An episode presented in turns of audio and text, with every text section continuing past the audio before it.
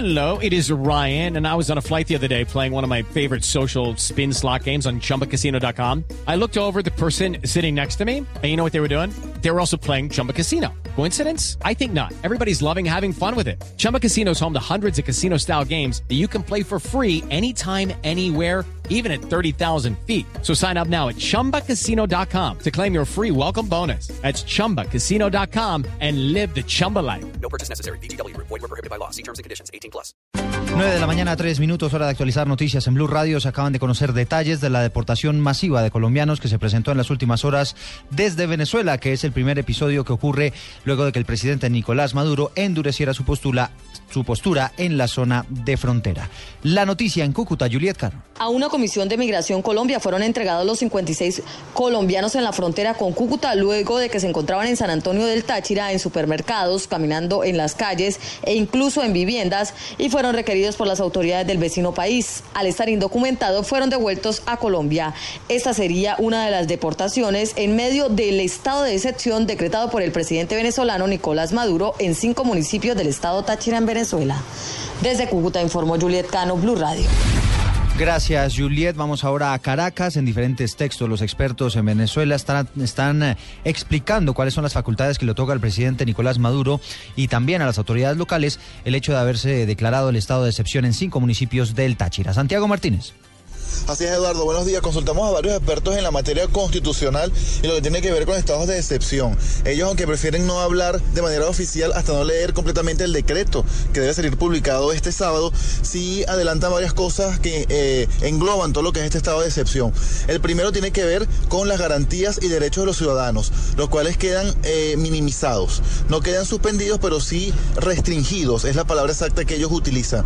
También eh, señalan que en estados de excepción no se celebran elecciones, aunque las elecciones son el 6 de diciembre y faltan 109 días, pues este el decreto es por 60 días, prorrogable 60 días más, por lo cual puede llegar a 120 días. Entonces ellos alertan sobre ese punto en específico.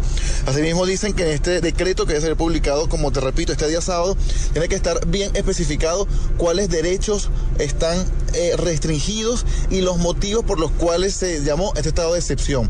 Es la información hasta este momento. Santiago Martínez, Blue Radio. 9.5, gracias Santiago. Volvemos a noticias en Colombia porque en un centro asistencial en Cali se recupera un menor de edad que resultó herido en medio de confusos hechos que involucran a la policía.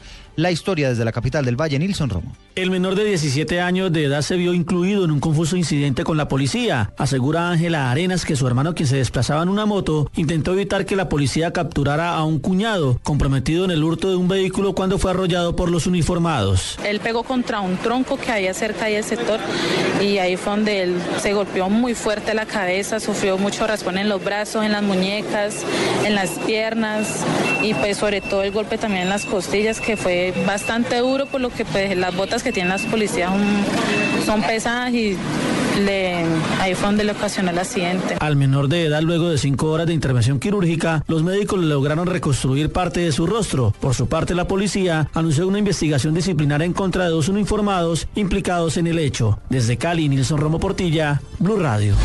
96 transportadores contratistas de Ecopetrol se unieron al paro que adelantan integrantes de la uso al interior de la refinería desde hace dos días. Vamos a Barranca Bermeja. La información con Daniel Pedraza. Atravesando los buses en dos de las principales entradas de la refinería de Ecopetrol en Barrancarmeja, Santander, una empresa contratista de Ecopetrol de Transporte se unió al paro iniciado por dirigentes de la uso en la capital petrolera. Leonardo Vázquez, vocero de los trabajadores, explicó a Blue Radio el porqué de la protesta. Ya nos adeudan una quincena y nos, no nos han cancelado seguridad social.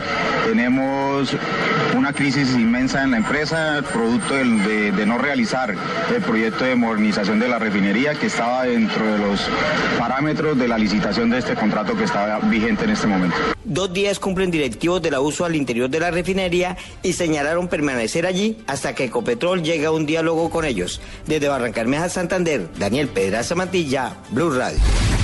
9-7, vamos a hablar de información internacional porque hay preocupación entre las autoridades monetarias de los Estados Unidos por la devaluación del yuan en la China. María Camila Correa. Eduardo, muy buenos días. La súbita devaluación del yuan por parte de China ha elevado la presión sobre la Reserva Federal de Estados Unidos en un momento en el que se dispone a elevar los tipos de interés y contribuir a la apreciación del dólar. Según economistas, la devaluación de la moneda china, que se depreció la primera semana de agosto un 4,6% respecto al dólar, ha establecido un nuevo elemento a considerar por parte de la Fed cuando está a punto de ajustar su política monetaria por primera vez desde 2009. El economista Kaushik Basu, jefe del Banco Mundial, dijo que si Estados Unidos continúa con su ajuste en septiembre, como era esperado, será golpeado por un doble revés de mayores tasas de interés internas, lo que pondría presión sobre el dólar y un yuan depreciado. María Camila Correa, Blue Radio. En información deportiva les contamos que el colombiano Dairo Moreno ya llegó a cinco goles en la temporada del fútbol en México. Información deportiva con Joana Quintero. En el fútbol mexicano, el delantero colombiano Dairo Moreno marcó el único tanto con el que su equipo, el Tijuana, perdió 2 a 1 con Tigres en la sexta fecha de la liga de ese país. A pesar de la derrota, Dairo Moreno llegó a su anotación número 20 en el Balompié Azteca en 48 partidos y a cinco tantos en la presente temporada. En otro partido, también en México, el mediocampista colombiano Gerson Candelo debutó con el Querétano que cayó 4 por 2 ante el Cruz Azul. En otras noticias, el beisbolista colombiano Edgar Rentería parte del Salón de la Fama del Béisbol Latino según lo anunció la institución. Rentería, que jugó 16 temporadas en las grandes ligas y ganó cinco veces el juego de las estrellas, estará junto a seis beisbolistas más que se destacaron en su carrera deportiva. La ceremonia, que aún no tiene fecha confirmada, tendrá lugar en República Dominicana. Joana Quintero, Blue Radio. Noticias contra reloj en Blue Radio. 9 de la mañana, 9 minutos, noticia en desarrollo. Una poderosa explosión sacudió el centro de Kabul tras una serie de ataques en los últimos días que están agravando la situación de seguridad en la capital de Afganistán. Estamos atentos porque los gobiernos de Corea del Norte y Corea del Sur iniciaron una crucial reunión para intentar poner fin a la grave crisis militar con amenazas de guerra que se ha desatado esta semana entre ambos países. Y la cifra que es noticia a esta hora tiene que ver con los guardacostas italianos que anunciaron el rescate de por lo menos 3.000 migrantes que naufragaron en el Mediterráneo frente a las costas de Libia. Los inmigrantes se movilizaban en al menos 18 embarcaciones.